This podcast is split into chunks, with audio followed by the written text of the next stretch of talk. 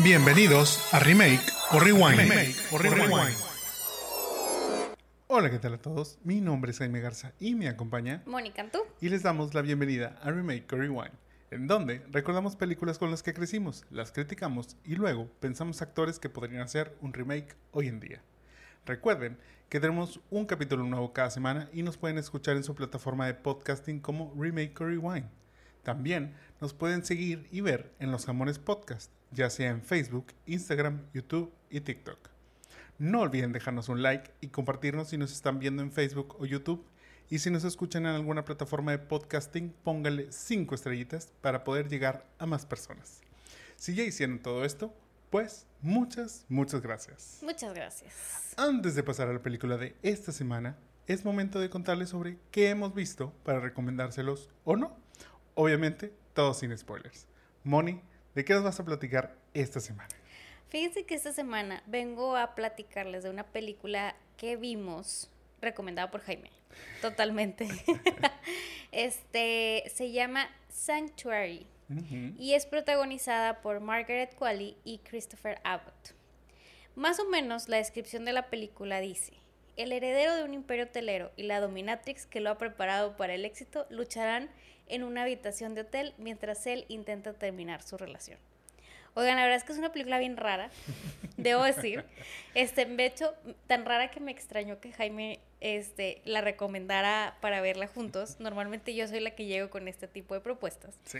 Pero este, me la propuso, la vimos y, y pues está muy interesante. O sea, tiene 90% de críticas positivas en Rotten Tomato y 87% de la audience score. O sea, este, yo creo que si Roger Ebert hubiera estado vivo, hubiera hecho una reseña al respecto. Pero bueno, o sea, la verdad es que se me hizo interesante. O sea, todo, todo sucede en una habitación de un hotel. Dura aproximadamente como una hora veinte, o sea, no es tan larga, pero todo pasa en de que dos cuartitos y demás.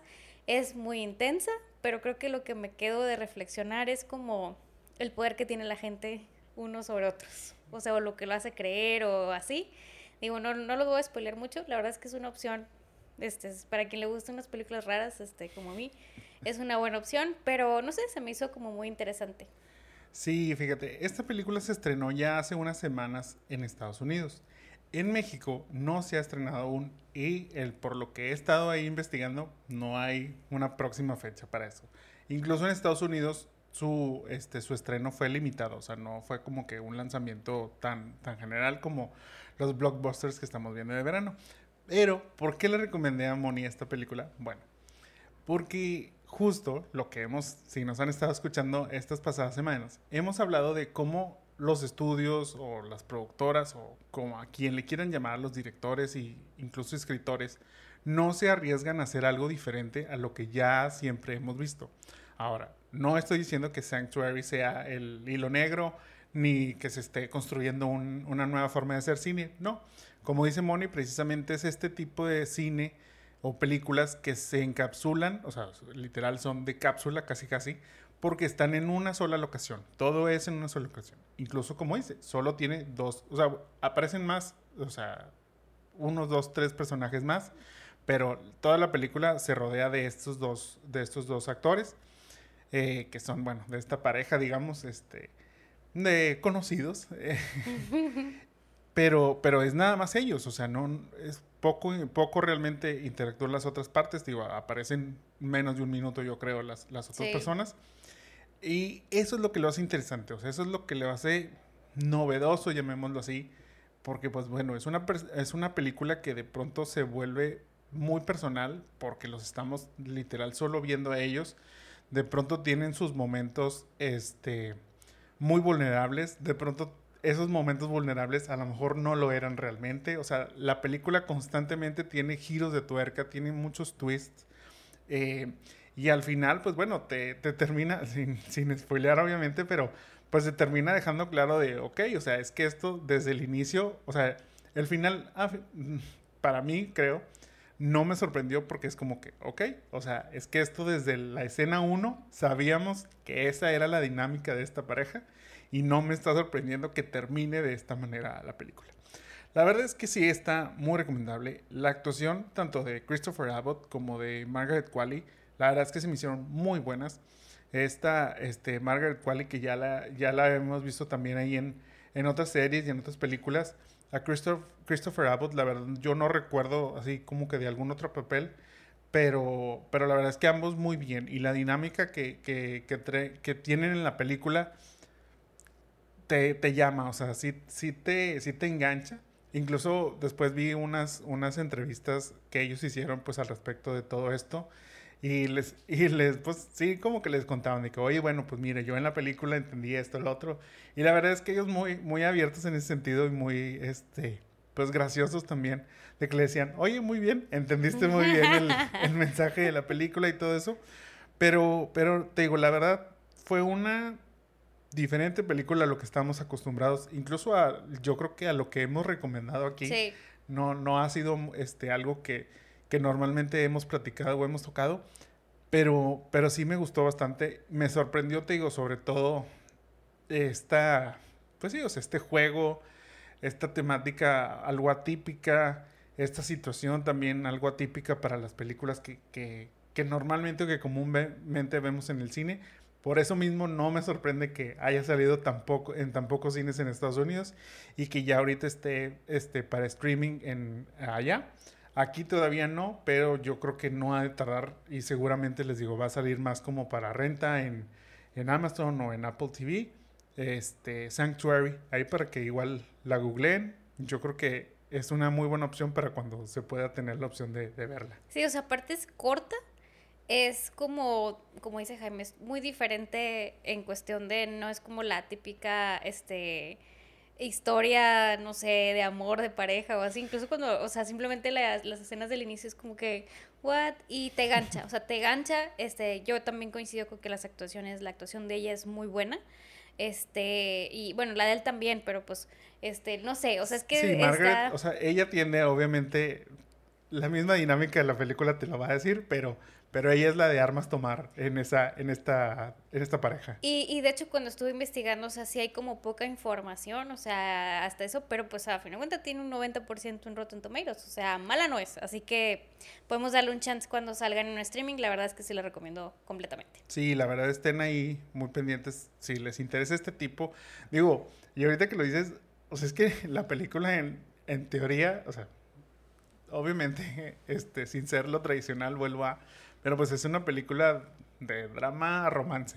sí, sí, sí. Hay, un, hay un romance ahí, hay drama también, hay comedia también, o sea, digo, también ahí tiene sus momentos que, que son como que pues te sacan una risa o que dices, o sea, de manera a lo mejor cínica, de manera a lo mejor un poco satírico, pero, pero la verdad es que, es que sí siento que, que cumple muy bien como que, te digo, con eso, algo diferente a lo que ya hemos acostumbrado a ver normalmente de pues las películas que, como hemos dicho, de blockbusters, superhéroes, este, presupuestos de más de 200 mil millones y, tipo todo eso. Y este no, o sea, esto vuelve, o sea, es literal a un cuartito, estás ahí encerrado, este, viendo cómo, cómo interactúa esta, esta pareja. Y la verdad es que sí, este, si pueden, síganle la huella para, para que cuando esté disponible en alguna plataforma o, incluso en el cine, pues la puedan llegar a, ver y a ver qué opinan también al respecto.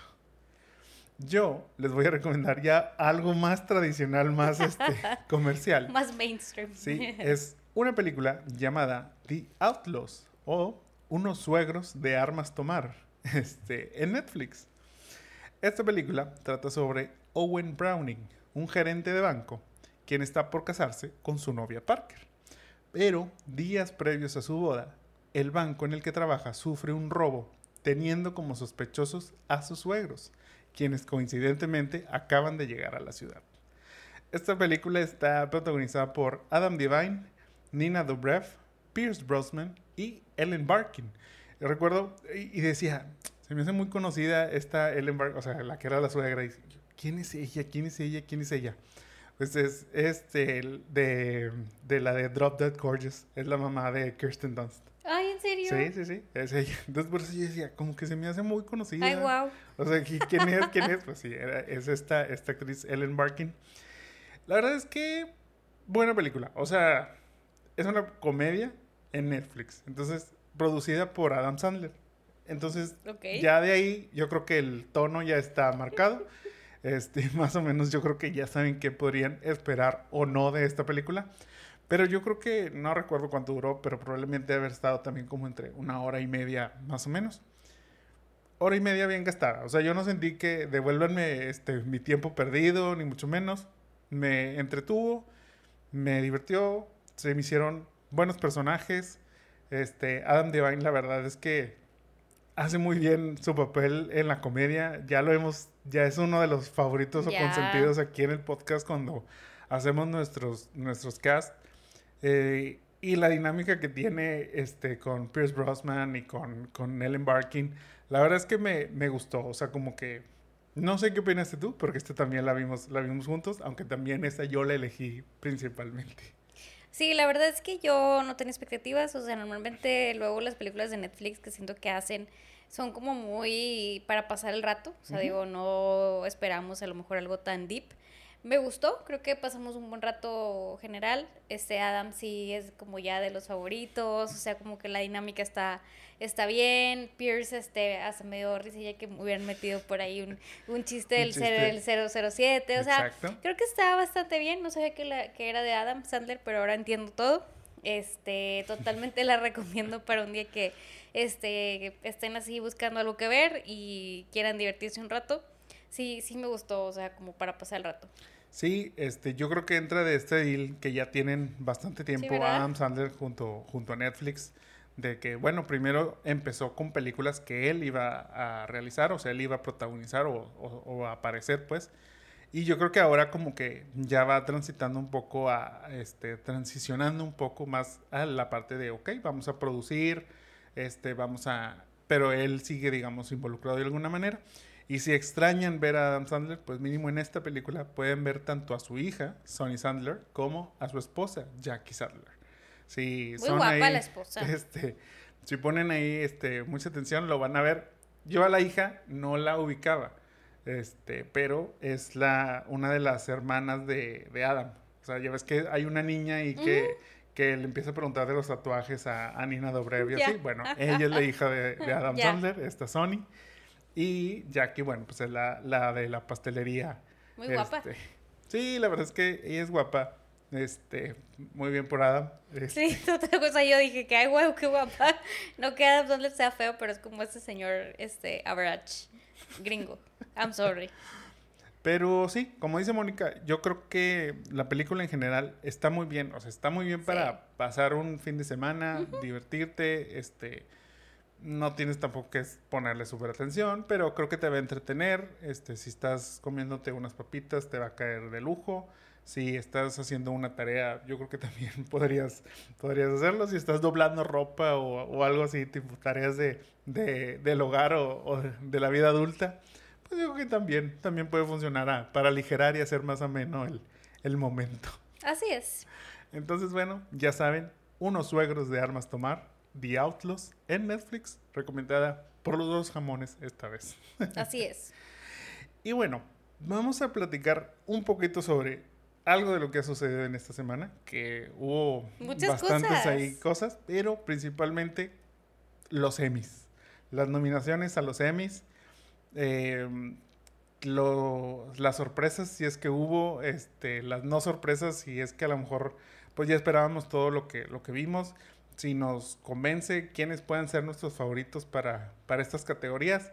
¿Te parece si le damos la repasada rápida a la lista? Me parece. Bueno, no somos expertos en, este tema realmente de las premiaciones y así. Muy seguramente Mónica le va a dar todos los premios a Succession. este, yo voy a tratar de ser un poco más ecuánime al respecto y, y tratar de, de variar un poquito. Pero mira, comenzando con la categoría de comedia. Mejor comedia del 2023.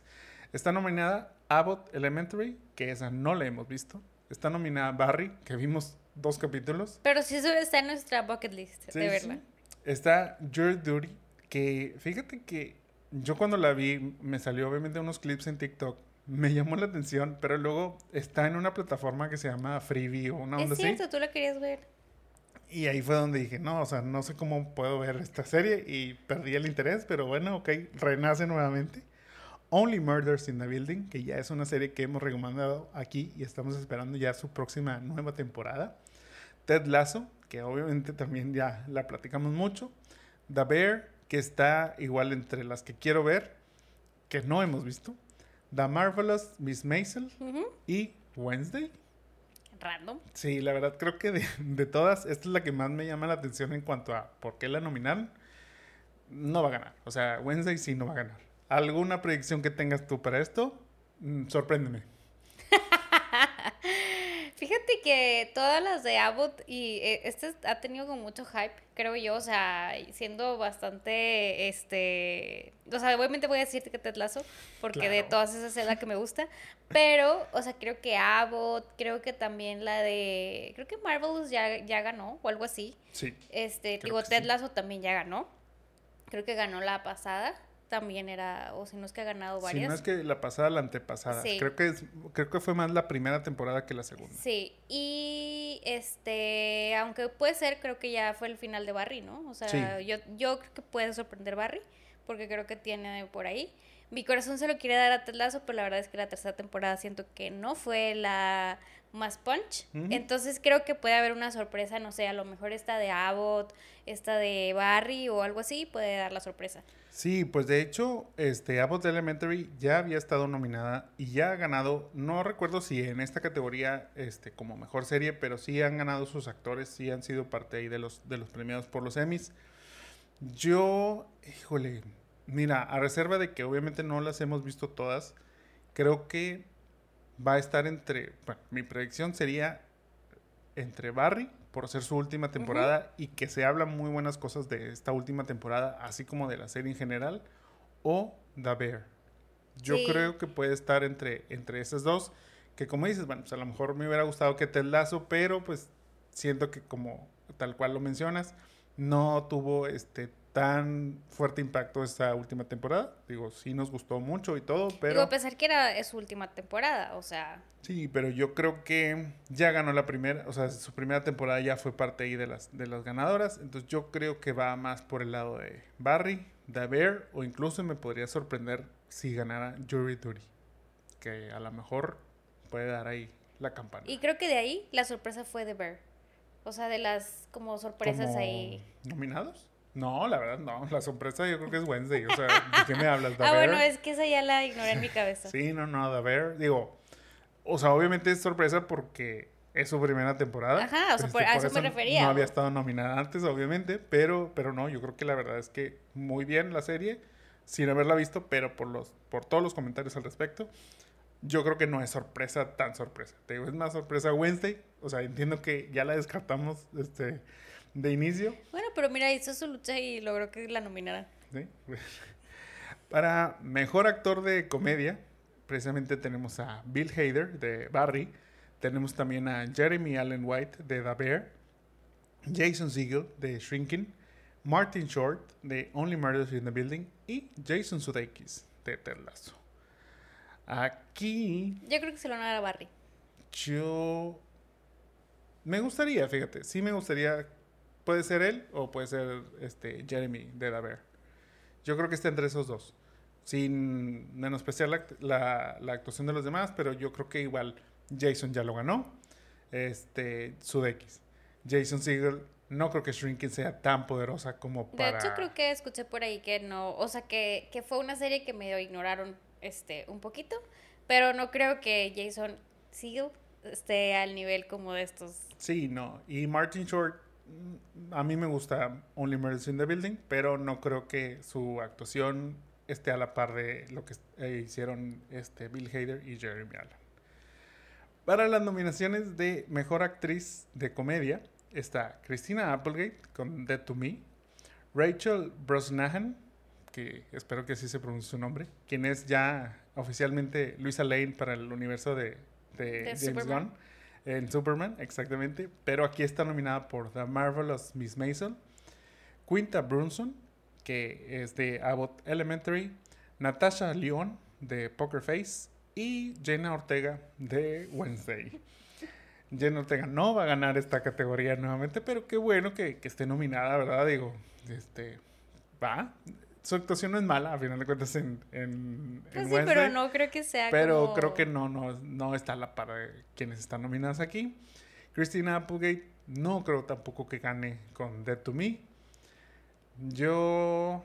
Ay, ¿a quién le darías? O sea, Quinta Brunson será por Abbott Elementary. Es que la Mrs. Maisel ya lo había, según yo ya la ha ganado varias pero veces. Pero igual es su última temporada de Puede ser por ella.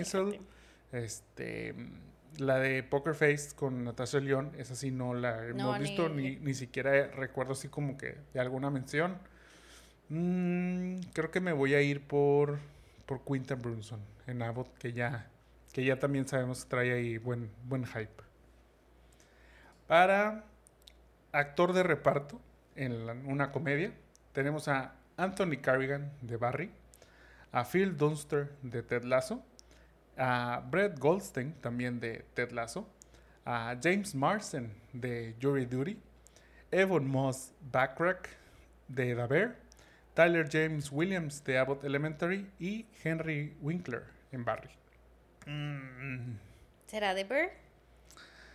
¿Será Barry? Yo creo. Ay. Mira, ¿sabes quién me gustaría que ganara? O sea, me gustaría que ganara Phil Dunster de Ted Lasso, este Jamie. Mm, Brett Goldstein, eh, pues, pues Roy hizo un divertido papel esta temporada, pero siento que fue mejor la... Es que Jamie evolucionó esta temporada. Exactamente, la, evolución de, de, Phil en, en, este, en este personaje. Pero se me hace que va a ganar Ebon Moss, este, Backrack de The Bear. ¿Tú, yo también, ¿tú también crees lo mismo? O sea, yo se los daría a los de Ted Lasso igual, pero creo que es que es que sí, digo, no hemos visto The Bear, pero sí hemos escuchado ya este varias cosas así. Yo creo que la veremos y pero sí creo que puede ser The Bear ahí la la ganadora. La ganadora. Para actriz de reparto en una comedia, tenemos a Alex Borstein de igual The Marvelous Miss Mason, Ayo Edebidi de The Bear, a Janelle James de Abbott Elementary, a Cheryl Lee Ralph de Abbott Elementary, a Juno Temple de Ted Lasso, Hannah Waddingham de Ted Lasso y a Jessica Williams de Shrinking. ¿Tú viste Shrinking? ¿Qué tal Jessica Williams? ¿Merece la nominación? Ok, descartada. Para los que nos escuchan, que no nos ven, este, dio un no muy, muy rotundo. O sea, es que Shrinking fue, o sea, son de esas series que yo les digo que es un abrazo al corazón, pero no fue trascendental. O sea, fue como una temporada, yo creo que iban a hacer otra. O sea, lo rescatable ahí, ah, fue Harrison Ford. Eh, lo rescatable ahí fue Harrison Ford. O sea, que fue como, y no estuvo nominado. Entonces, o sea, la neta todos actúan bien, pero ninguno es como para ganar esto. Ahora, este, Rebeca y este, Kili, pues sí, o sea, sí lo hicieron muy bien, o sea, y Rebeca y demás, pero les digo, es que esa última temporada de Ted Lasso no fue como la mejor, o sea, fue como, a mí me gustó, pero no creo que haya sido wow. Yo creo que se va a ir tipo de Bear o algo así, también. Sí, yo también creo que va a ser Ayo Edebiri de The Bear o a lo mejor puede ser Sherry Lee Ralph de Abbott Elementary. Tal vez. Yo creo que va a estar entre, entre ellas dos. En la, eh, en la categoría de mejor actor invitado en una comedia. Está John Bernthal de The Luke Kirby en The Marvelous Miss Maisel, Nathan Lane de Only Murders in the Building, Pedro Pascal en Saturday Night Live, Oliver Platt de The Bear. Y Sam Richardson de Ted Lasso. Um, yo se lo voy a dar sin saber, pero ya he visto que, a la gente le gustó mucho. Para John Bernthal de The. Yo diría que se lo voy a dar a Pedro Pascal. Porque, ajá, pero no creo que eso funcione. no voy a hacer comentarios al respecto. Yo creo que nos podemos quedar con, con esta predicción. Para actriz invitada en una serie de comedia, tenemos a Becky Ann Barker como la mamá de Ted Lasso en Ted Lasso. Tenemos a Quinta Brunson nuevamente, pero ahora como invitada en Saturday Night Live. A Taraji P. Henson en Abbott Elementary. Judy Light en Poker Face. Sarah Niels como la shrink de, este, de Ted en Ted. Y a Harriet Walter, quien es la mamá de eh, Rebecca en Ted Lasso también. Curiosamente, Harriet está nominada dos veces, dos veces como, como una actriz este, invitada, una en comedia, una en drama. En las dos es una mamá bien culé. Yo le voy a ella. Mm, no sé, o sea, porque en esta categoría, como que en Ted Lasso, no creo que sería. Aparte pareció bien poquito, pareció que un capítulo, igual que la mamá de Ted Lasso, o sea. Creo, que parece como dos, o sea, pero. Y la mamá de Ted Lasso aparece en una. Sí, yo creo que aquí, no sé, ya nada más por dárselo a alguien, se lo voy a dar a Quinta Brunson también, este, por Saturday Night Live. Para series de drama, están nominadas Andor, de Star Wars. Este, Better Call Saul, House of the Dragon, Succession, The Crown, The Last of Us, The White Lotus y Yellow Jackets. ¿A quién le vas a dar tú la mejor serie de drama del 2023? O sea, obviamente, obviamente se la voy a dar a Succession.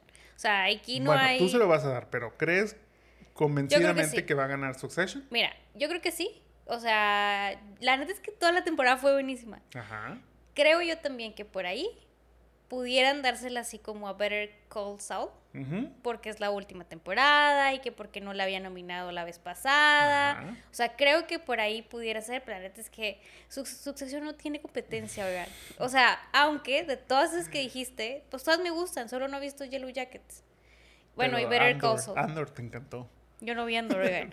Pero, Entonces, ¿por qué mientes? ¿Tú no viste todas? Bueno, pero aquí sí, por ejemplo, siento que The Crown nada que ver. O sea, se coló. Creo que la temporada fue buena, pero no lo sé. O sea, no creo que. O sea, creo que la pasada fue un poquito mejor. Esta me gustó, pero no para esto.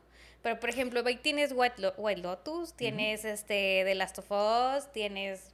Y Yellow Jackets, que no la hemos visto, pero que hemos visto también como mucho hype al respecto va a estar muy difícil esta decisión. No sé si Andor va a entrar en esta super sí. Qué padre que se coló entre tan, tan buenos títulos, pero no creo que llegue a esto. Premio de consolación, estás diciendo tú. No, mira, la verdad es que número, o sea, antes de adentrarnos tanto en esto, la verdad es que Andor, yo la vi, mm, no me encantó, pero no se me hizo mala. No sé si realmente, como dices, está al nivel como para estar nominada aquí, pero bueno, qué bueno que, lo logró. Yo creo que este su mérito de tener. House of the Dragon. Eh, o sea, creo que bueno, fue buena, pero pues fue el, inicio. O sea, es como. Sí. Y mira, la verdad es que creo que todas están en un nivel, digamos, bueno a buenísimo. Pero sí creo que Succession está en buenísimo. Y sí creo que va a ganar por o sea, lástima por ver el Cold Saul. yo sé que hay mucha gente, digo, nosotros no la vimos, pero yo sé que hay gente que sí es muy fan y que sí les gustó mucho y que sí hablan muy buenas cosas de esta. Y que precisamente decían, es que la otra mitad de ver el Cold Saul es la que va a entrar el siguiente año. Pero no se esperaban Y ahí es donde van, pero sí, yo creo que no se esperaban que Succession llegara y arrasara de esta manera. Y ahí pues creo que es donde se les puede ir ese triunfo precisamente dentro de esta categoría y ahora de actores este, del drama, tenemos a Jeff Bridges con The Old Man, a Brian Cox con Succession, a Kieran Culkin en Succession, Bob Odenkirk en Better Call Saul, Pedro Pascal de The Last of Us y Jeremy Strong de Succession. O sea, son tres de Succession, contra otros tres, que es The Old Man, Better Call Saul y The Last of Us. ¿A quién de Succession se lo vas a dar? Fíjate que, este, no me acuerdo si este Brian ya se ganó un, un Emmy. O sea, por, él se debería ganar un Emmy solo por haber sido el desgraciado magnate, este sí. Me encantó que Kieran, o sea, fuera como un lead actor. Creo que la vez pasada había estado nominado como en, en actor secundario. ¿O como es? Sí, de reparto. Sí, sí, sí, de, reparto. La neta es que ya sé que Jeremy ya se lo ganó, pero yo siento que se lo van a dar a él. ¿Tú crees que otra vez va a ganar Jeremy? Creo que va a ganar Kieran. ¿Tú crees? Y me haría mucho gusto. O sea, pero el escocado de esta temporada fue Kieran. Digo, este Jeremy. O sea, siento que todo el papel y el final, y recordemos cómo se puso a llorar al final y así. Pero te digo, es que cualquiera de los tres, este. Ojalá se lo gane Kieran. Estaría padre. Sí, yo creo que, mira, o sea, hablando específicamente de ellos tres, creo que, o sea, en el caso de Brian Cox, el problema, o no el problema, pero pues dejó la serie muy temprano. Sí. Este, Pero pues todo giraba alrededor de él. Yo sé, pero pues ya, Sí, o, sea, su- o sea, no existe un actor que no está presente. tipo, por más que gire alrededor de él la trama y demás, no está ahí. Kieran, yo creo que tuvo su evolución. eh, y eso es lo que le va a dar el punch. Jeremy me gustó, pero creo que Es que Kieran precisamente es- Kieran ya, o sea, tuvo un cambio más grande. No sé, no, eso es lo que pienso yo. Eh, Pedro Pascal, Pues es que Pedro Pues Pascal chido, es, es el pero- papá de, de todos, o sea, es que todos, he dicho esto varias veces, pero no creo que le vaya a dar Last of Us para Sí. ganarle a este trío de... Igual Bob con Better Call Saul, Jeff Bridges, ni siquiera vi esta de The Old Man, ni siquiera le había anunciado, no sé de qué trate realmente, pero yo sí, o sea, a ellos los pongo en un escalón y un escalón arriba están los de Succession y ahí es donde creo que Kieran se lo va a llevar. Muy bien. Para mejor actriz de este, serie de drama está Sharon Horgan de Bad Sisters, está Melanie Linsky de Yellow Jackets, Elizabeth Moss de The Handmaid's Tale, Bella Ramsey de The Last of Us, Kerry Russell The Diplomat y Sarah Snook de Succession. ¿A quién se lo das y por qué a Sarah Snook de Succession? Primero, antes de contestar eso, me da mucho gusto que Bella haya estado nominada. Creo Siento su que es como tener a, a esta Jenna Ortega en, en No, comedia. pero- No, o sea, espera, en cuanto a tipo edad Ah, y sí. tipo trayectoria y todo eso. No digo que su, que su esta actuación no haya sido buena, que fue lo que dije. Tampoco creo que la de Jenna haya sido mala en, en Wednesday, pero qué bueno que están ahí, qué bueno que son estas nuevas promesas que en más futuro, o sea, más a futuro o incluso ya ahorita el presente nos van a estar dando cosas muy buenas. Yo Continúa. creo que Shiv, este, o sea, se, es, está cantado esa categoría, la neta. Este, creo que ella al final ganó el juego, no, sin querer. Pero pues es como, o sea, ella luchó toda la temporada y demás por hacerse notar en sus hermanos y la, cada vez que la querían sacar del juego y cada vez que quería este, ella ganar, pues la sacaban y al final pues terminó ganando. Bien o mal, de la manera que haya sido, así, pues terminó ganando el juego. Aparte que es una super girl boss, o sea, yo se lo doy a ella.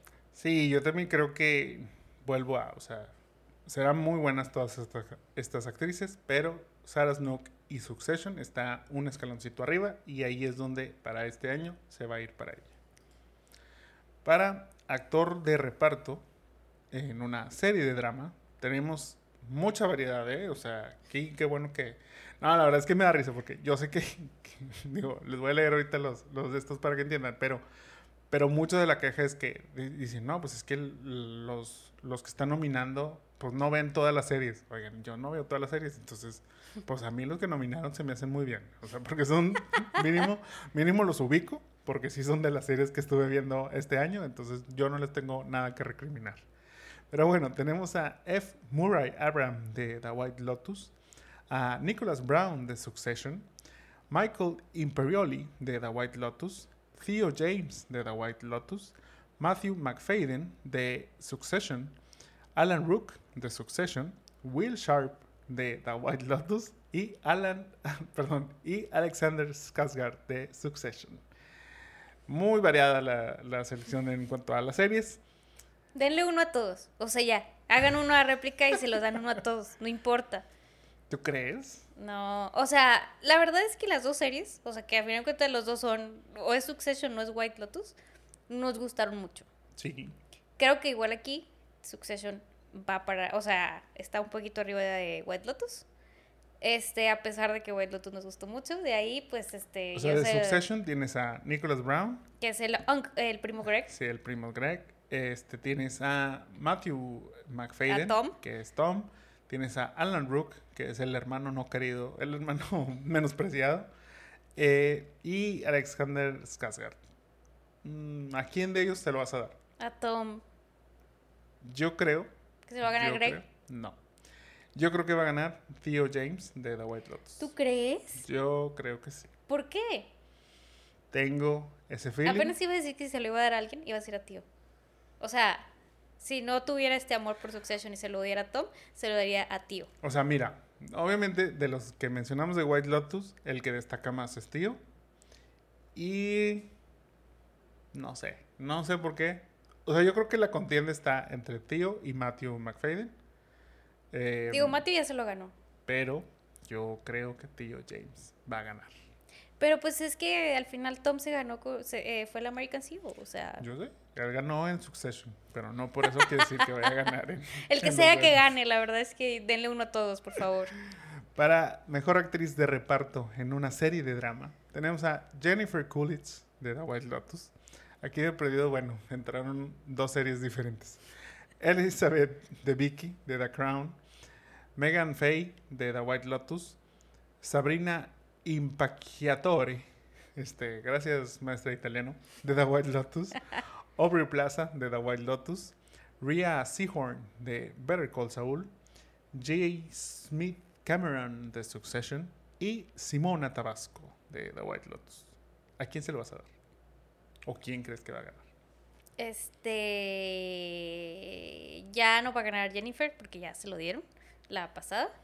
O sea, a pesar de que creo que la otra o sea, se ganó el otro porque White Lotus era una miniseries. Sí. Pero como ahora ella de hecho repitió el personaje, ya es una serie de drama. Por eso ahora está aquí.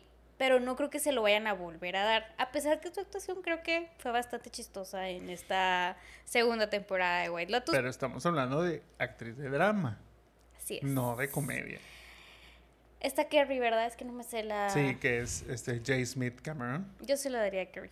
Mm, yo creo que va a ganar la de Better Call Saul. ¿Tú crees? Está y, y, ese, y, ese, va a ser su, su... Entonces ella va a ser ahí la... Yo creo que de las va, poquitas a que, va, el honor de... que va a ganar. Sí, digo, no creo, o sea, no se me hizo una mala actuación la de, la de Smith Cameron, pero yo creo que Rhea Seahorn tiene más, más posibilidad y más spotlight en ese sentido y por eso va, va a ganar ella. Para mejor actor invitado, para una serie de drama. Tenemos a Murray Bartlett de The Last of Us. Tenemos a James Cromwell de Succession. Lamar Johnson de The Last of Us. Arian Moayet de Succession. Nick Offerman de The Last of Us. Y Kayvon Montreal Woodard de The Last of Us. Si tienes dudas de quién es qué personaje, ok, mira. Murray Bartlett de The Last of Us es, no me sé el nombre, no me acuerdo, pero este es uno, o sea, son los de la pareja este del fin del mundo. Ok. Es el que salía en White Lotus. Ah, el ok. James Cromwell es el tío de, de Greg, hermano de, Ok. Ok. Lamar Johnson es el hermano mayor de el niño este que es okay. okay. Ariane Moayet, eh, un saludo a una de nuestras amigas. Él es este el de Succession, el amigo, no amigo, este, de, de este. Stewie. Stewie, exactamente. Saludos, Daniela. Y Nick Offerman es la pareja de este, el de The Wild Lotus, pero acá en Succession. Y el último que mencioné, que es Kayvon Montreal, es el hermanito chiquito, que es el, el de The Last of Us. Se lo voy a dar al, al que salió en White Lotus, que ahora es Last of Us. Yo se lo voy a dar a la pareja, que es Nick Offerman. Yo creo que él, va a ganar. Ese capítulo siento que se robó el corazón de todos, este, aunque no tenía sentido en el, juego I Know That, pero ese capítulo número 4 de Last of Us, creo que fue un twist de esta historia y ellos eran una pareja bien cool. Sí, yo creo que por eso precisamente también está este, Lamar Johnson y Kayvon, que, que también, o sea, fueron como una tangente dentro de esta serie de The Last of Us una tangente con corazón, este, aunque menos, menos, este, menos zombies, menos, este, matanzas y todo eso. Y yo te digo, yo creo que lo va a ganar uno de estos dos, ya sea Murray Bartlett o Nick Offerman, pero yo espero, me gustaría y ojalá gane Nick Offerman. Para mejor actriz invitada en una serie de drama, tenemos a Hiam Abbas de Succession, quien es la segunda esposa de... ¿Está este, Marsha? Sí, Marsha. Tenemos a Cherry Jones de Succession, quien es la que les vende su parte. Okay. Melanie Linsky de The Last of Us. Storm Reed de The Last of Us.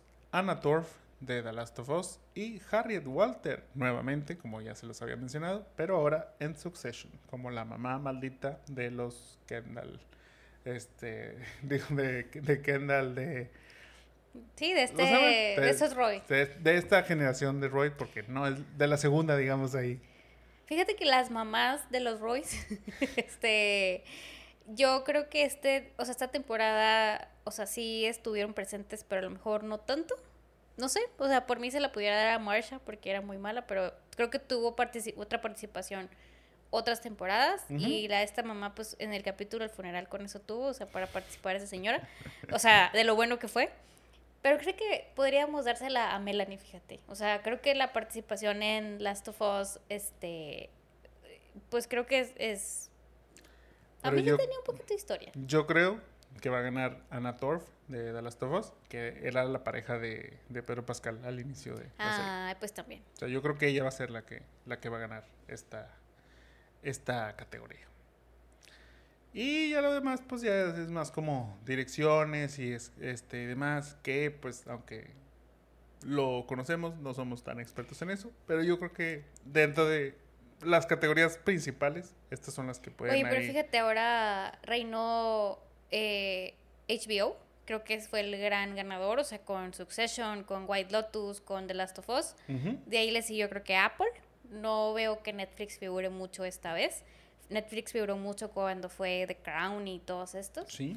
Este, creo que también fueron, hubo unas, este, unas series ignoradas. Por ahí veía pues que no había Love and Dead más que este Jesse. Sí. Este, y luego una que ves tú mucho, The Voice también. O sea, Amazon Prime todavía no logra entrar a estas contiendas.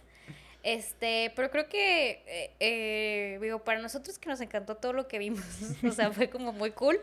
Este, no sé, creo que HBO es el gran ganador ahorita y pues tiene bastante potencial para ganar muchas cosas. Mira, de lo poquito en donde entró Netflix, este, vamos, ya estas creo que son dos, nada más lo que, dos categorías más lo que voy a mencionar. Pero es, que está la de este serie, serie corta o de antología, que fue Beef, que esa fue de Netflix, este, Bronca. Y muy buena también. Que fue Dahmer, también de mm, Netflix. Daisy Jones and the Six, que es de Amazon Prime. Ay, es cierto. Flashman is in Trouble, que ya también la, platicamos. Esta es de FX, que bueno, viene siendo Star Plus. Y, Obi-Wan Kenobi. o sea. No, pues wow. Sí, sí, o sea, Andor estaba bien. Obi-Wan Kenobi yo creo que no tiene nada que hacer aquí. Y de estas yo creo que va a ganar Beef. Sí, es que son esos conceptos diferentes. O sea, porque creo que los demás, pues, o sea, son como normales. Creo que Beef me pareció bastante entretenida, de verdad, si la ve. O sea, como que a lo mejor el, el trailer no te llama la atención, pero de verdad, véanla. O sea, es como que está, el concepto se me hizo diferente. No es tan convencional, ajá, exactamente, pero, pero es una buena serie. Sí, yo creo que está entre Beef y Dahmer. Pero, y Dahmer, fíjate que lo raro es que no haya nominado a Peter.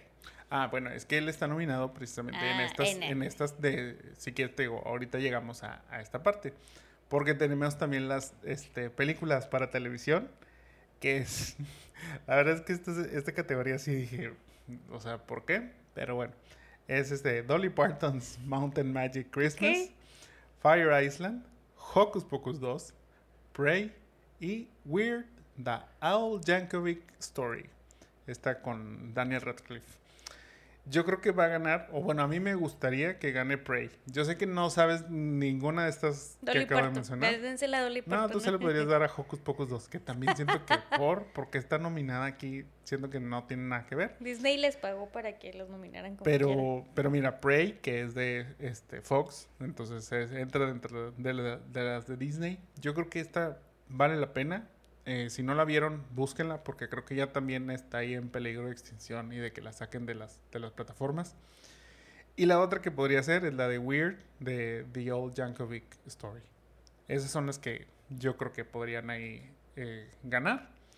Dentro de los nominados como mejor actor en una serie este, corta o de antología está Taron Egerton con Blackbird, Kumal Nanjiani por Welcome to Chippendales Evan Peters por Dahmer, Daniel Radcliffe como Weird The Old Jankovic Story. Como Harry Potter.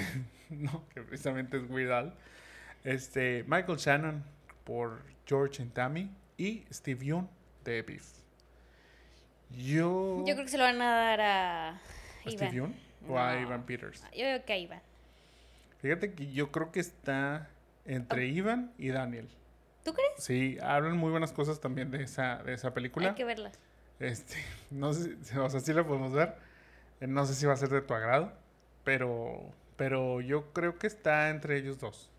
Puede ser. O sea, yo, yo porque, o sea, Dahmer como quiera fue un Sí, boom boom. y eso creo que es lo que le puede, o sea, realmente sí es un personaje poderoso, pero que la actuación de, de Daniel en, en la de Weird Al sí, sí fue buena.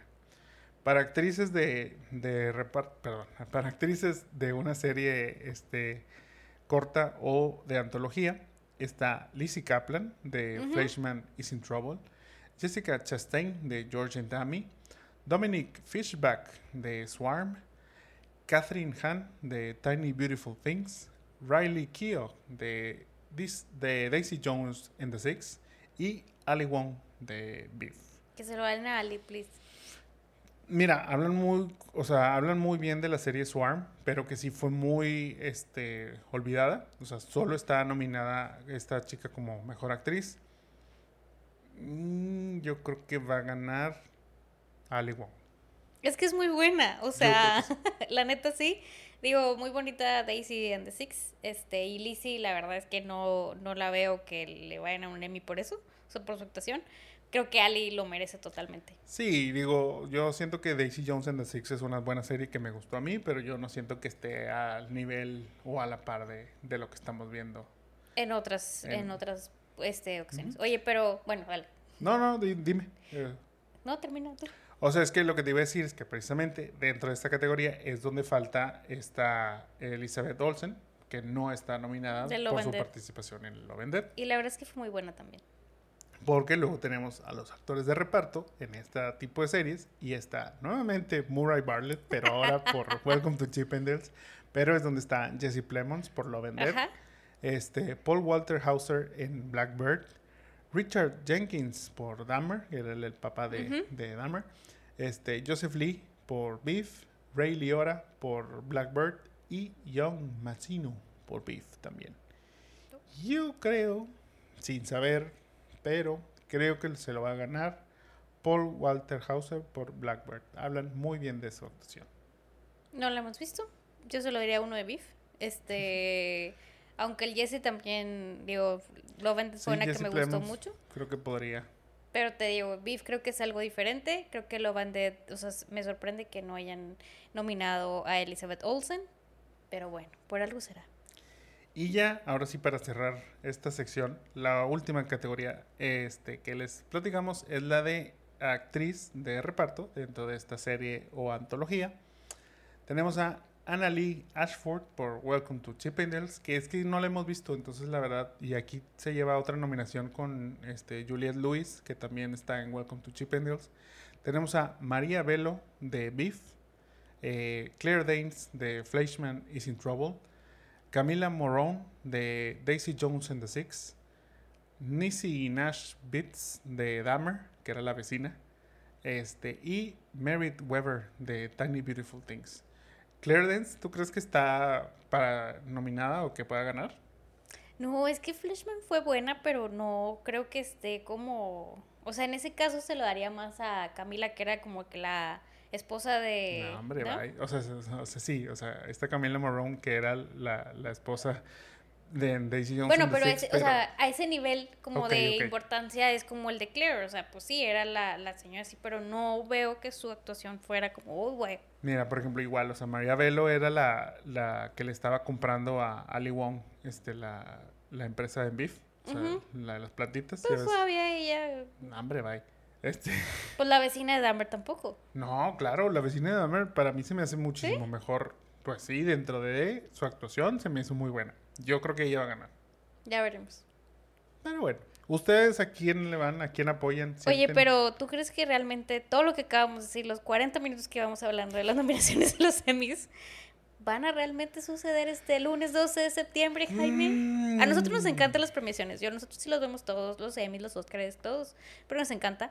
¿Pero realmente crees que vaya a suceder este año? Sí, o sea, dicho todo esto, esto podría ser en vano, ya que, este, como les mencionamos, mucho ha sucedido esta semana y dentro de eso es que ya ahora, jueves, viernes, se desató la, la huelga de los ahora actores del sindicato, este, que se unen también a esta huelga con los escritores que ya les hemos platicado. La verdad es que no vamos a ahondar tanto en este tema ahora porque es más de lo mismo, creo yo. O sea, mucho tiene que ver que los pagos son, llamémoslo, injustos para pues estas personas, sobre todo porque pues como que las mm, pues ahí las letras chiquitas en cuanto al streaming, en cuanto al AI, tipo todo eso que es muy similar a lo que están haciendo los de los escritores es la misma situación por la que están pasando los actores. Lo divertido de esta huelga es que quien la eh, protagonista, llamémoslo así, este, la presidenta o la líder de esta asociación es Fran Drescher, quien es la niñera, por si obviamente la recordarán si entran dentro de este mundo como nosotros de los noventas, este, tener a Fran Fine ahí gritando y maldiciendo acerca de pues de cómo quiere que hagan respetar sus derechos. Y que está bien, o sea, digo, creo que están en toda su su pues digo, ahora sí que en todo su derecho para exigir todo esto, creo que deben de llegar a un acuerdo para para algo conveniente a, todas las partes.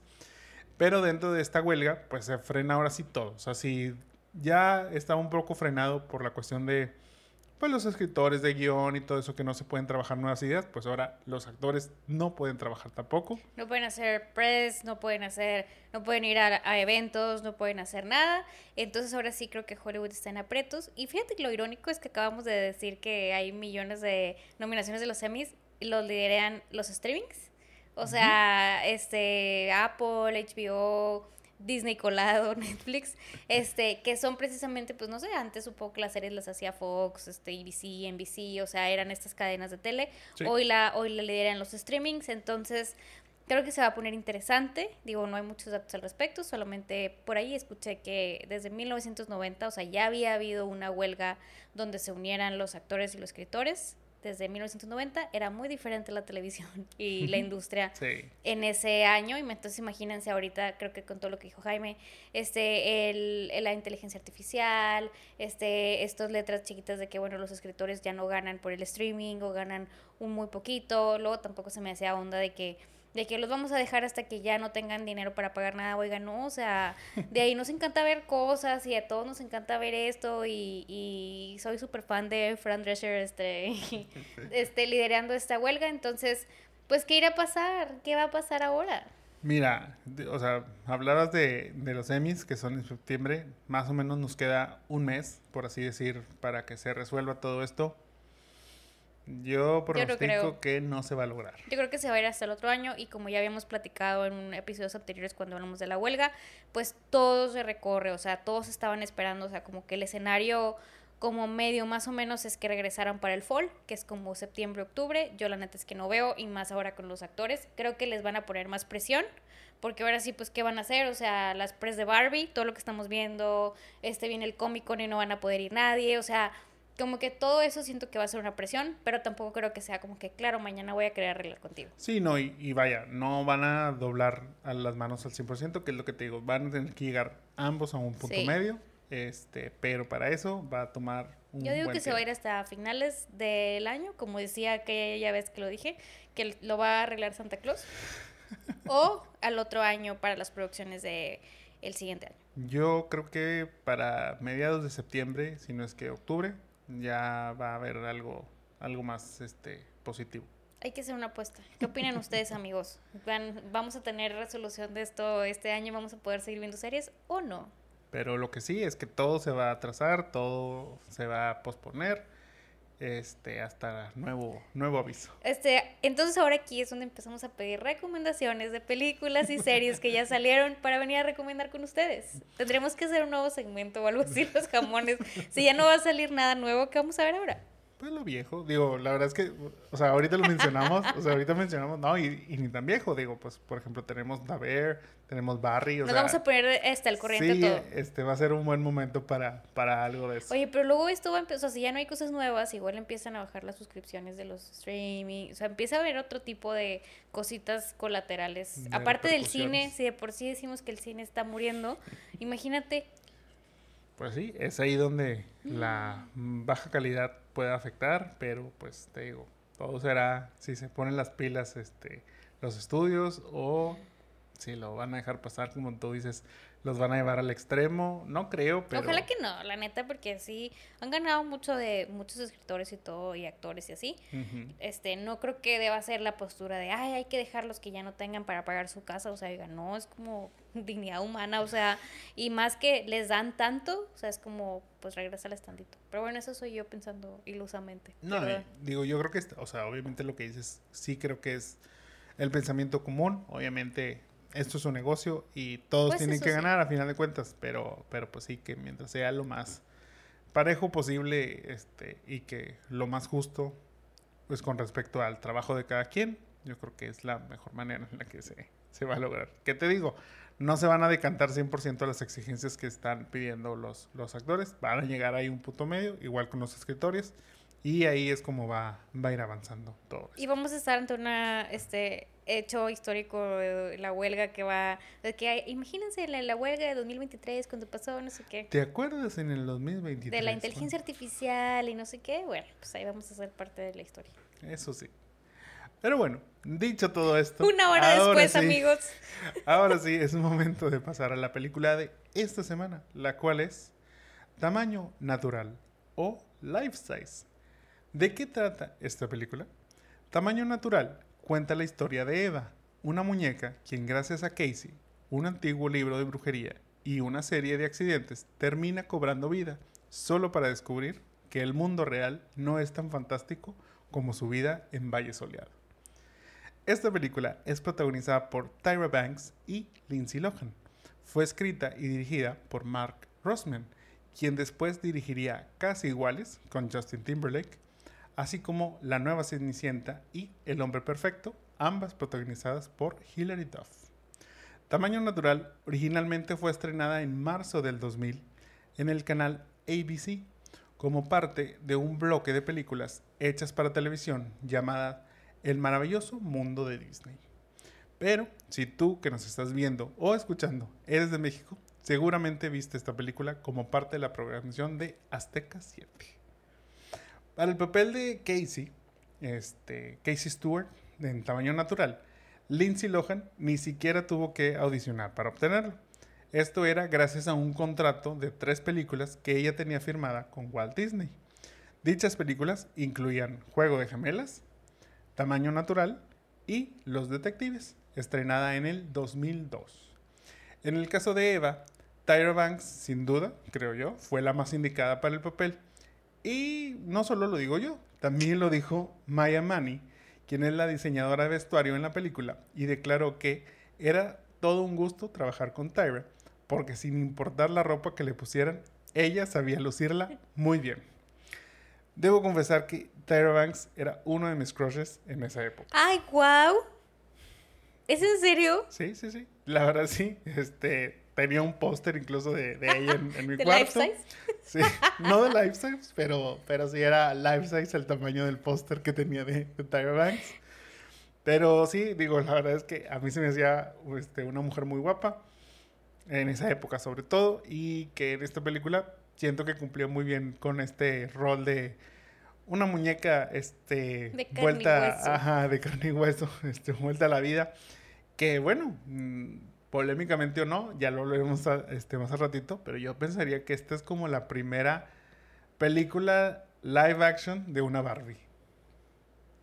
Sí, era muy guapa. O sea, sí era muy guapa. La o sea, ahora que hicimos el rewatch, y no voy a abundar mucho al respecto, y ahorita lo platicamos, pero sí era muy guapa, pero voy a acabar de descubrir un nuevo fact de Jaime. O sea, en este bonito podcast.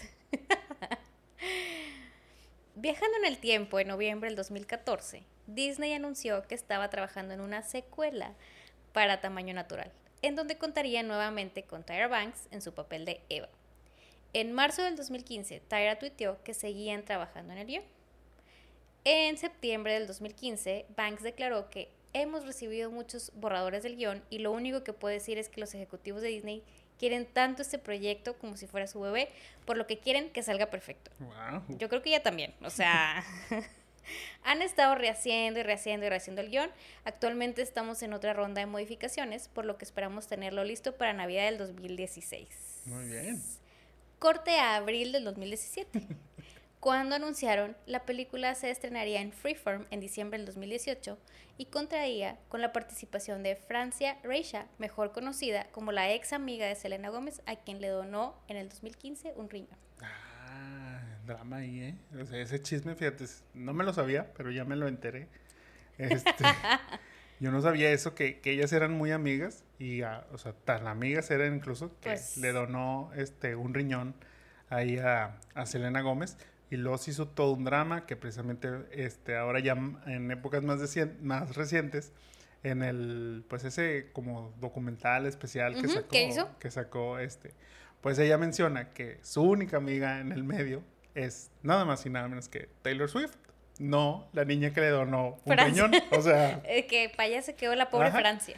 De ahí, obviamente, este, Francia se, se enojó un poquito con, pues claro. Selena. Y, y, pues se armaron pues hay una serie de declaraciones, obviamente, este, pues ella no, no, estuvo muy conforme con lo que dijeron, pero luego también se metió el papá de Francia, que incluso dijo que, que, a Selena le valía porque seguía tomando y seguía pues dañándose el nuevo riñón que ahora tenía gracias a, a su hija. Este, y todo ese show, entonces bueno, pues ahí rompieron relación totalmente. A la fecha no ha habido una reconciliación. Eh, y bueno, Selena sigue siendo como parte de estos dramitas ahí pues ya lleva varios, ¿eh? ya lleva así como, varios abiertos. Con, con, Hailey y tipo todo eso. Entonces, pues bueno, te digo, este, este nuevo chisme que me enteré se me hizo, hizo bastante curioso. Interesante. Pero bueno, en febrero del 2020, Banks reveló que estaba trabajando en Tamaño Natural 3. ¡Wow! En octubre del 2022, los rumores se reavivaron mientras Tyra conducía Bailando con las Estrellas en Disney Plus. Pero bueno, pues mira, si la 2 la anunciaron en el 2014 y se estrenó cuatro años después, esta que empezaron a anunciar en los 2020, igual el siguiente año ya nos pueden dar la noticia en el 2024. Sí, la, este, la velita sigue encendida, estamos ahí esperando con mucha ansiedad. Ahí préndele la este vela ahí en el póster ese que tenías a la Tiger.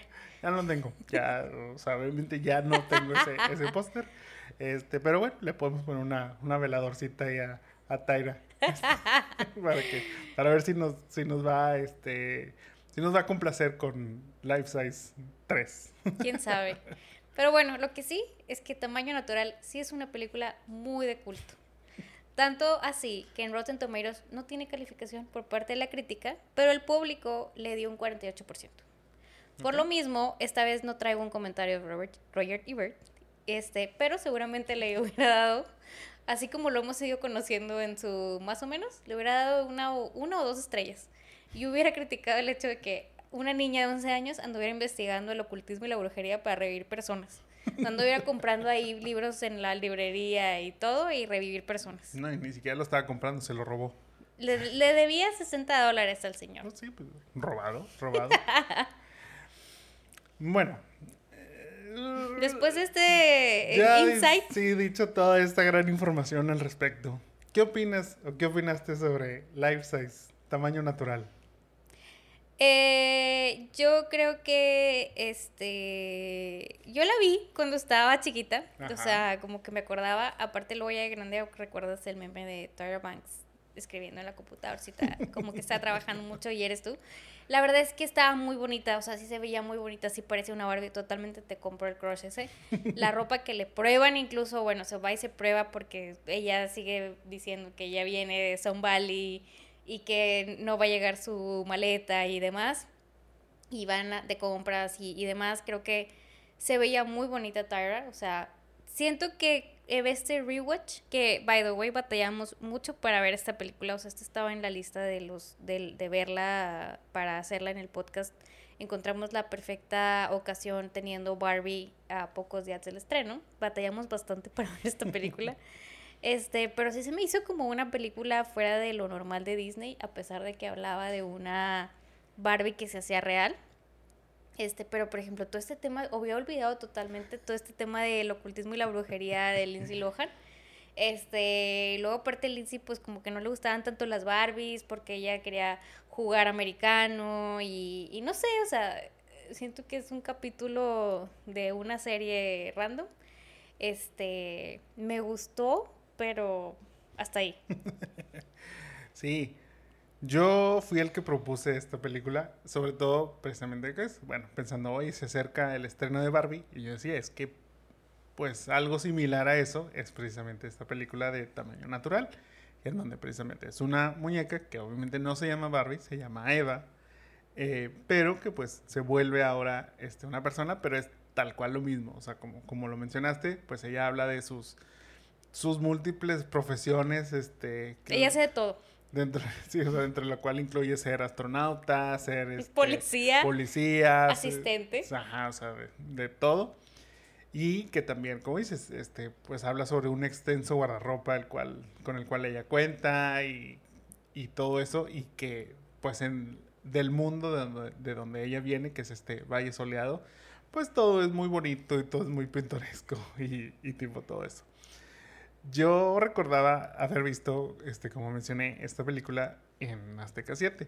La verdad es que yo creo que la llegué a ver una o dos veces. Y ahora que le estamos viendo, y pues yo dije, ay, pues esta es una película de Disney Plus, ahí debe estar, bueno, es una película de Disney, debe de estar en Disney Plus. No, después descubrí que había una secuela que igual no la encuentras en ningún lado. Tuve ahí que hacer este uso de todos los trucos sabidos y por haber y por fin encontré donde ver pues esta película de, de tamaño natural, la primera, la primera versión. Y sí fue como qué raro, o sea, yo también fue como ese punto de no me acordaba esta parte de que pues sí, o sea, como que parte de su ritual ahí brujería y quién sabe qué más estaba haciendo Casey, interpretada por, por Lindsay, pues era parte del proceso para, para revivir esta. O sea, lo que ella, según, o sea, lo que Casey quería hacer era revivir a su mamá, número uno. Termina ahí por una serie de, de cosas, reviviendo o dándole vida a, a, a Eva que es esta muñeca que le, justo le habían regalado porque, como tú mencionas, ella no le gustan las muñecas, ella las Barbies y todo eso no son de su agrado. Ella lo que le gusta es jugar americano y tipo es la, la número uno y, sí, o sea, y todo este show. Sí, como que esta parte de la película sí, sí es medio extraña. Y luego incluso, bueno, no sé, o sea, no hay un como esta parte que llegue, pero sí sucede, en donde el papá de Lindsay, pues de alguna manera como que se empieza a enamorar de, de, esta, de esta, muñeca, o sea, o de, Eva, o sea, esta persona para él, que sí era una persona real. Poco a poco como que va descubriendo, este, que cuál es el origen de, de, esta, de esta persona y que pues no, no es una persona real realmente. Pero, pero sí sentí así como que, ok, o sea, está como raro también esta parte de la película en donde él tiene como un, pues sí, o sea, digo, como que un crush precisamente con, con Eva. Mientras que Casey le está tratando de decir, y, no, es que es una persona que es una muñeca, que yo de alguna manera traje a la vida, o sea, sí. tipo todo eso. O sea, entendiendo el contexto de lo que es esta película, creo que es buena. O sea, buena a secas, vaya, no, no, no es la super película. Eh, no sé si vaya a estar a la par de lo que vaya a ser Barbie este, ahora, ahora que se estrene. Pero les digo, dimensionando lo que es, entendiendo que es una película que fue directamente para la televisión, tipo todo esto, yo creo que está bien. Sí, tiene como que sus cosas raras. Sí. Pero yo creo que nada tampoco fuera de lo común. Sí, a lo mejor no era lo tradicional de Disney, pero yo creo que por lo mismo entra en este segmento que, como les mencioné, se llamaba El maravilloso mundo de Disney, que era en ABC, que en ese entonces como que fue la eh, cuando recién Disney adquirió a esta este canal o esta cadena fue cuando empezaron ya tenían mucho tiempo haciendo como que ese ese segmento o ese bloque pero se cambiaba de diferentes este diferentes pues, canales. O sea, no era siempre en ABC, sino a veces era en CBS, a veces. Mm. O sea, como que ahí era donde como que iba cambiando. Pero cuando adquieren ABC, pues ya como que toma forma nuevamente y empiezan a, hacer esto. Incluso no sé si recuerden, pero por ejemplo, este, si son de México, igual en Azteca 7, pues ellos tenían el convenio directo con Disney de, de, la transmisión. Entonces, dentro de las películas que había en este, en este bloque, era otra también que se llamaba, este, bueno, ya la mencioné, es la de Casi Iguales, que es donde, que es, son como unas gemelas, que una es, o bueno, no son gemelas, mentira, solo son muy parecidas. Ok. Este, pero esos son casi iguales. Pero, sí, pero una es modelo, mientras que la otra es como alguien super X de la vida, ya saben, la típica que se topan y es como, oye, ¿te gustaría tú vivir mi vida y yo vivir la tuya? Y cosas así. algo así. Este, y que una de ellas, este, bueno, la que es la de la vida mortal, que, que se vuelve ahora este, la de la vida de la modelo, tiene un date con Justin Timberlake. No sé si te acuerdas, no sé si, la, si viste esa, pero bueno, esa es una dentro de, las de este bloque que yo sí recuerdo haber visto también en, en Azteca 7. Y la otra era la de Mi cita con la hija del presidente. También son, o sea, son de esa, de este tipo, de esta temática o de este bloque que son similares a, las que las que vienes entonces. Entonces, bueno, como que entendiendo que pues eran a lo mejor unas películas dirigidas para más jóvenes, tipo, no tanto los niños o todo esto.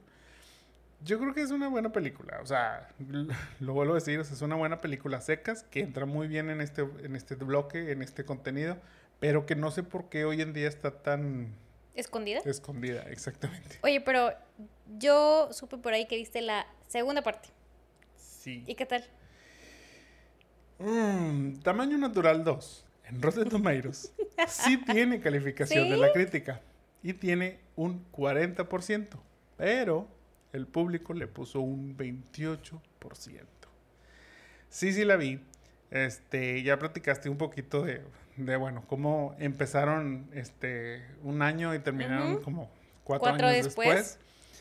Eh, primero, pues bueno, como les digo, es parte de Disney, pero luego terminó siendo parte de Freeform, que es pues otro canal en Estados Unidos que su contenido, digamos, va dirigido al público joven, este joven adulto, y sí trata de ser como un poco más inclusivo dentro de sus temáticas, trata de este pues sí, la verdad es que ellos lo que buscan es atraer este, a todo tipo de público, llamémoslo de esta manera.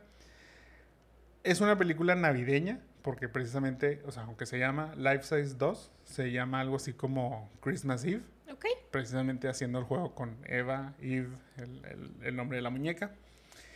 Y la temática es que eh, Francia Reisha es la hija de la creadora de esta muñeca, Eve, o Eva, pero que ahora ella es la CEO de, la empresa de juguetes que, fabrica la, muñeca.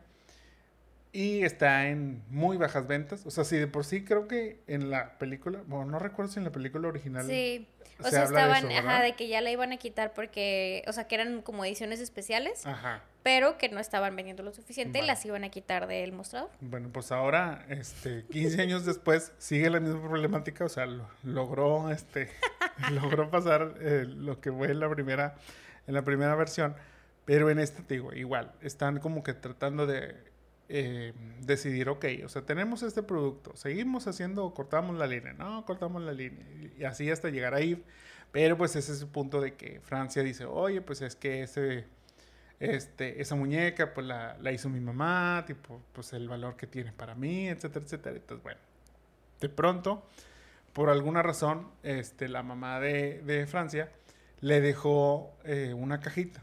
Dentro de esa caja está el libro de los hechizos de brujería y que justamente cuando lo abre tiene una foto de Lindsay Lohan, o en este caso Casey, este, y al reverso tiene como un mensajito de este libro te va a ayudar, no sé qué, dirigida a la mamá. O sea, entonces de ahí es donde encuentran el hechizo. La verdad es que no sé, pero sí, como que muy directamente es de que vamos a, hacer que Eva este, tome vida y así.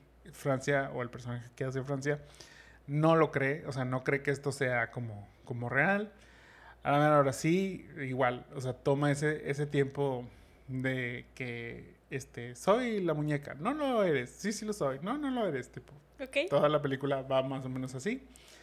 Y al final, con la ayuda de Eva, precisamente que esa era la, la idea de por qué quererla revivir, con la ayuda de Eva, este quieren revivir, o sea, quieren revivir, ahora sí que quieren revivir la línea de, de las muñecas de Eva.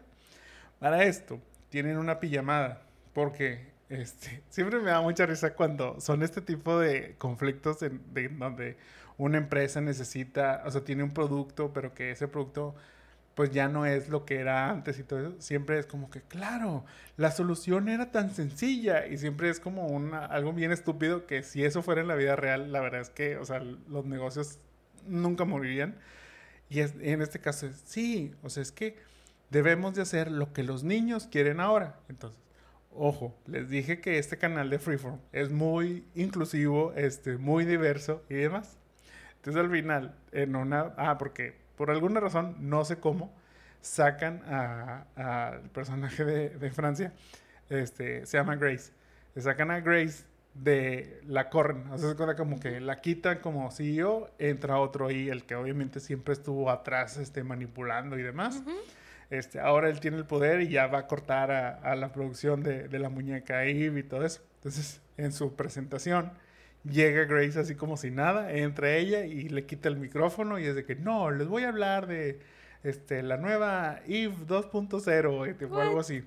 Y entonces salen diferentes niñas. bueno, primero sale Eve nuevamente y empieza a cantar su, su tema de brilla más, brilla más, claro. estrella serás. Pero ahora es una versión moderna, obviamente, de algo tipo trap, este, hip hop, más, más acá. Este, y mientras está cantando, empiezan a aparecer las niñas que, ah, bueno, es que una noche anterior se habían hecho una pijamada, precisamente este, Grace, con como, es como su primita o algo así, eh, y que invita a otras niñas para precisamente, ¿qué es lo que quieren los niños de ahora ver en los juguetes?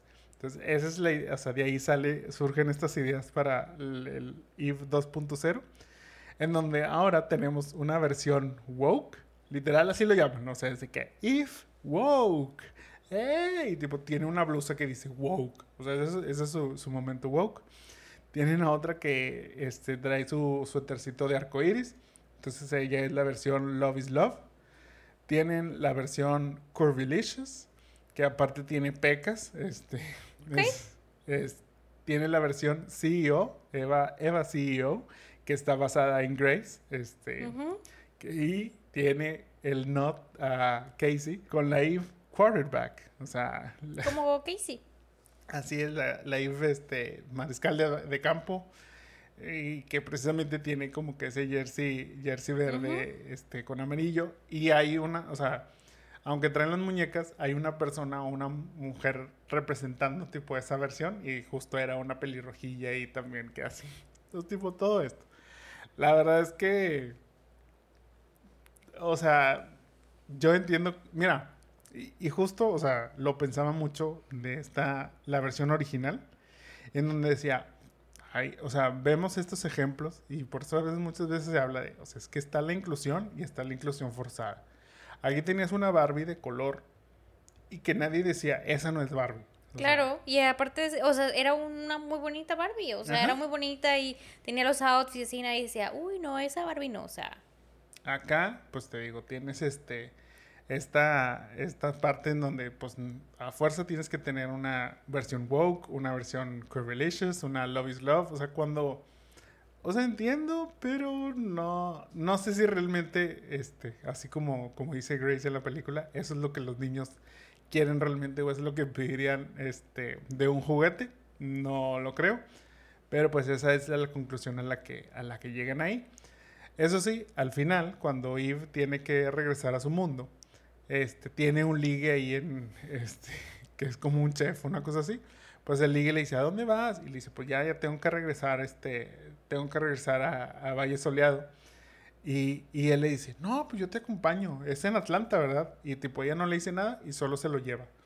se lo lleva y ahora es un Ken, que es un chef. Exactamente, lo convirtió en un, en un muñeco sin su consentimiento, sin nada. Pero la diversidad, uh, excelente y en esta, en esta película de Freeform. Yo no estoy en contra de la diversidad, o sea, creo que al contrario, o sea, está bien, o sea, digo, ahorita ya tenemos amplia amplia diversidad y cada quien se respeta lo que le guste, si es woke, si es quarterback, si es el CEO o la CEO, está bien y creo que se, o sea, se refleja en lo que ha sido Barbie, o sea, eh, Barbie y las muñecas. O sea, ya hay la muñeca este, con capacidades diferentes, ya hay la muñeca con este que es CEO, por eso de hecho incluso y en la película dice, es que yo lo puedo hacer todo. O sea, y no y recordemos el tagline de Barbie que es ella lo es todo, él solo es Ken. Entonces, sea lo que tú quieras ser.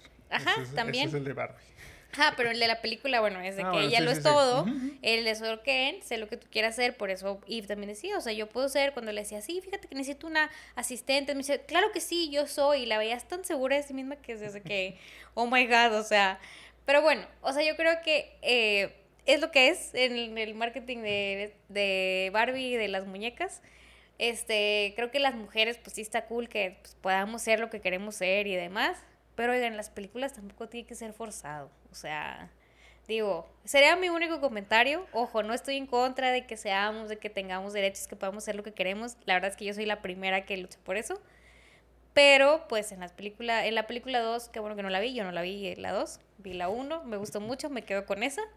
Pero la 2, no sé, no, no hagamos cosas este, forzadas. Sí, la verdad es que la 2, o sea, innecesaria. Yo entiendo que a Tyra Banks le ha de gustar mucho hacer este papel, por eso tantos años después sigue ahí luchando ahora por una tercera. Este, Ojalá se vea igual de bonito si la vuelven a hacer. Tercera película. Pero sí, la verdad es que yo la vi y dije, no, o sea, vaya. Y aparte, la verdad, mm, o sea, la historia no es buena. Bueno, la primera tampoco no es la super historia, pero creo que mínimo está bien, se defiende. Esta sí se me hizo muy mala. Y luego aparte, este, mucho recae en, que hayas visto la primera. Entonces, si no has visto la primera, no vas a entender muchas referencias también que, que, hacen y todo eso. Entonces, pues la verdad, yo creo que nos pudimos haber quedado solo con, con la 1. Pero bueno, eh, te digo, creo que me, o sea, la original me gustó. Yo sí la podría recomendar y te digo, me interesa lo que va a hacer este Barbie ahora qué tanto va a distar de, de, lo que fue Life Size y si realmente no va a ser algo así como que, ah, Life Size lo hizo primero que este. Quién sabe, va a, ser, va a ser algo interesante. Sí. Se las recomiendo mucho, pero pues no lo pueden ver en ningún lado. Entonces, entonces la verdad es que creo Escriben a Jaime, se los paso por WeTransfer si quieren. Yo les digo dónde la pueden, dónde la pueden ver. Pero sí, la verdad es que ese es el único gran inconveniente de esta película. O pueden buscar el DVD, este, lo pueden comprar en Amazon si aún tienen esos aparatos reproductores de discos, si los conocen, si los manejan, si este es creo que es la única manera en la que legalmente, llamémoslo así, podrán ver este, esta película. Pero bueno, dicho todo esto, pasamos al remake cast de Tamaño Natural. ¿Te parece? Sí. Debo dar un disclaimer que este, o sea, me reí con mi cast, no me vayan a juzgar por el cast que voy a hacer, pero bueno, o sea... Yo, mira, no me lo tomé tan en serio, la verdad es que siento que, número uno, no va a haber un remake de esta película, nunca en la vida. Pero número dos, si, si fueran a hacerlo, bueno, yo creo que le podrían apostar a este tipo de, de actores. Para Richie, este, interpretado por Garwin Sanford, quien es hay uno de los que trabaja junto al papá de, de Casey. ¿A quién tienes tú? A Taylor Lautner o Jacob de Twilight. ok. O sea, tiene como ese bio este chistoso. Me agrada. Yo para este papel tengo a Randall Park. Es este, Jimmy Woo de el MCU o Luis Juan de También puede ser, fíjate. Yo creo que sí podría ahí como que hacer esto. Pero me, me, me gusta también tu, tu forma de pensar con, Taylor. Sí, sí, sí. Totalmente. Lo veo muy bien haciendo este papel. Para Drew McDonald, quien es este, interpretado por Anne-Marie Loader y que viene siendo el interés, digamos, amoroso en la vida real, realmente de este Ben Stewart, el papá de Casey, o sea, vaya, y digo en la vida real porque ella sí es una mujer real de la, del mundo, no es una Barbie como en el caso de, de Eve. ¿A quién tienes tú para este personaje? Ya la he casteado y nunca sé por qué regreso a ella. Este, pero bueno, castea a Shailene Woodley de The Fallen Stars. Ok. Bueno, creo que, o sea, bueno, en este caso, ahí es donde van a empezar nuestras disparidades. Pero, o sea, por ejemplo, tú te fuiste, creo que un cast un poco más joven de lo que yo agarré. Pues tienen como treinta y tantos. Sí, ajá, pero, pero volvemos a, o sea, si Casey tiene, que 10, 11 años. Este tiene 12. Sí, o sea, pues para que tenga alguien a hoy en día una hija de 10 años, pues ya debe estar como en sus 40 más bien. Entonces yo me fui ya más a ese... Más grandes. A ese, ajá, ese rango de edad. Y para este personaje tengo a Alicia Silverstone, ah. quien es ah. Cher de Clueless o Elizabeth Thomas Brewer en The Babysitters Club. Sí, señor. para Ben Stewart, quien es el papá de, de Casey, este, el papel de, de Lindsay, este es interpretado por Jer Burns. ¿A quién tienes tú? Tengo a Sam Claflin, el de Daisy Jones, o el de Me Before You. Ok, sí, te digo. Tiene cara de papá. Sí, sí podría, sí podría ser. No sé si realmente lo pondría para este personaje, pero, pero está bien.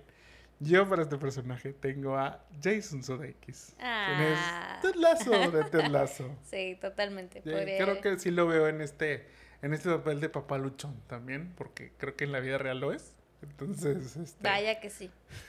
Vaya que sí. Ahí podría ser él para, para este papel. Para Casey Stewart, quien es esta niña que trae a la vida a Eve, interpretado por Lindsay Lohan. ¿A quién tienes tú? Tengo a Ella Alan. No sé si él había casteado, pero son unas twins. Tiene una twin y ha ah, salido de, Really Loud. Mia y Ella. Y Ella, sí. Este, y creo que podría ser así como esas promesas nuevas. Esta es de Nickelodeon, o sea, ha salido más en películas de Nickelodeon, pero bueno, pues. Sí, este, o sea, justo las casteaste para eh, Parent Trap. O sea, ahí fue donde las casteaste como las, como las gemelas. No, las recordaba. Este, y yo, fíjate, iba a castear a una de estas dos chicas, pero me terminé decidiendo por Alicia Weir, quien es Matilda, del Matilda el musical, mm, ahora también para Netflix. Que dije, bueno, ya sabía que a lo mejor tú podías irte por alguna de estas, de estas gemelas que mencionas. Entonces dije, bueno, para cambiarle un poco ahí al, al panorama. Y para Eve, este, la Barbie hecha persona, interpretado por Tyra Banks ¿A quién tienes tú? Mira, aquí la neta es que no hay una competencia a quien pueda haber traído. La voy a castear como Margot Robbie, la Barbie del 2023, que no hay mejor Barbie que ella el día de hoy. Pero se pierde el elemento de la inclusividad ahí. I'm sorry, es mi versión. Yo voy a castear a Margot Robbie y su... O sea, después de ver toda la red carpet y todos sus looks de Barbie, no pude evitarlo, lo siento. Bueno, yo este, sí traté de seguir esta, esta regla no escrita dentro de, dentro de esta, porque bueno, pues al final de cuentas es Eve, no es Barbie. Y escogí a una modelo llamada Jasmine Tux, quien también es, este, como lo digo, supermodelo, así como lo fue, o lo es, sigue siendo de alguna manera, este, Tyra Banks, y que también es una ex mi, este, Victoria's Secret Angel. Entonces, yo creo que sí podría representar muy bien el papel de la Barbie, ajá, en el 2023. Que, que bueno, pues, y se va a ver joven, porque, pues, o sea, Tyra Banks, pues ya, ya está, ya está más grande como para volverla a castear ahí, pero, pero bueno. Eso y estaba grande cuando hizo esa, más o menos. No estaba tan chiquita. Yo creo que. Tenía pues unos 25 o 20. estaba, chavilla en ese entonces, digo. sí, es cierto. y bueno, entonces, ¿harías un remake de esta película, que es la película más... Random. Intrascendental del mundo también. ¿O te quedas con esta super versión original?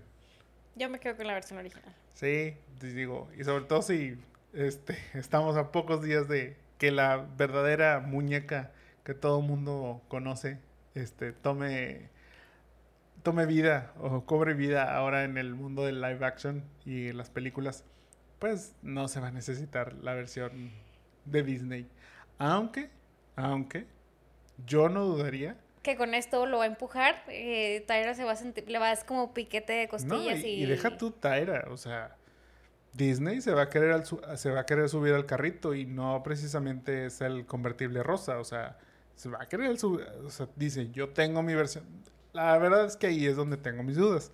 Si ellos todavía como que tengan algo de los derechos de esto, porque como te digo, bueno, la secuela fue a Freeform. Entonces no sé si ellos tengan aún como los derechos de esta franquicia, llamémosle así, como para poder hacer la 3 o como para poder hacer un remake. Pero sí creo que en caso de, pues, y si tiene éxito Barbie, que pues volvemos a, tenemos nuestras dudas, pero puede suceder, pues a lo mejor le, le puedan apostar a, hacer este la, tercera parte. Y traer a Lindsay Lohan también, como no. ¿Tú crees? Ya sería como la mamá o algo así de que revivió del pues, más allá. Pues le, va a regalar la IP que ella tenía. Fíjate, sería bueno, ese, ese remake sería bueno. Pero sí creo que como dices, o sea, tienes un punto. Creo que con todo esto de Barbie, tal vez dejen de ser, y no sé por qué, o sea, realmente, bueno, o sea, a lo mejor tiene que ver con esto que la brujería y demás, pero esa la película creo que muchos de nosotros que vimos el Canal 7 la recordamos, o sea, yo me acuerdo que si buscas el meme de Tarbank, sabes de qué película estás hablando, entonces eso es lo que digo, a, a fin de cuentas no, no siento que sea una película como tan random para no saber cuál es, pero a lo mejor como que no la tienes en mente de que, o sea, dices, ay, Tyra Banks era una Barbie se hacía persona. Sí, no sé. O sea, pero creo que por ahí va. Yo creo que esta es una de esas películas de vengo a, desbloquearte un recuerdo. Sí. Que muchas veces, como dices, no la tenemos en, en la mente o, o, no está tan fresca, pero si de pronto empiezas a escuchar, brilla más, brilla más, sí. una estrella serás. Yo creo que ahí es donde muchos empezaron así, oh, me desbloqueaste un recuerdo. O, como dices, o sea, como que tal vez con todo esto, o sea, Disney dice, bueno, ya la voy a poner en Disney, Disney Plus y empieza como ese, este multiverso de Life Size y empieza como que, como dice, su versión de Barbie. Te digo, yo creo que en este caso, o sea, si queremos dejar a lo mejor de lado la, la brujería, este, podemos hacer este remake en donde no incluya esa, esa parte de la historia, pero alguna, de alguna otra manera este, se podrá traer a la vida a, Eve. pero sí, te digo, yo sobre todo eso, o sea, veo mucho que, que pues Disney está ávido de, de, de buenas ideas y copiarlas, si se puede. Este, o no copiarlas, pero pues bueno, decir, ah, bueno, si esto es algo que veo que funciona, creo que este, me voy a aprovechar y como les digo, se va a subir el carrito eh, y puede ser ahí donde, donde sí veamos, como te digo, a lo mejor para el 2024 o 2025, este, Life Size 3 o una nueva versión de, de la misma, te digo, ya con diferentes este, actores y actrices. Ya veremos. Pero bueno, Hemos llegado ahora sí al final de este capítulo, pero antes de despedirnos, ¿vieron Tamaño Natural? ¿Se acuerdan de esa película? Veían estas películas random como que les mencioné de, en Azteca 7 que eran de Disney, pero a la vez no eran tan, tan de Disney. ¿Recuerdan alguna otra de estas películas de Disney que sea su favorita? ¿Llegaron a ver Tamaño Natural 2? También esa, este, es una pregunta muy importante para mí. Recuerden que pueden dejarnos todos sus comentarios en cualquiera de nuestras redes de Los Jamones Podcast, ya sea en Facebook, YouTube, Instagram y TikTok. Esto fue Remake Rewind. Mi nombre es Jaime Garza. Y yo soy Mónica Tú. Y nos vemos y escuchamos en la próxima. bye. bye.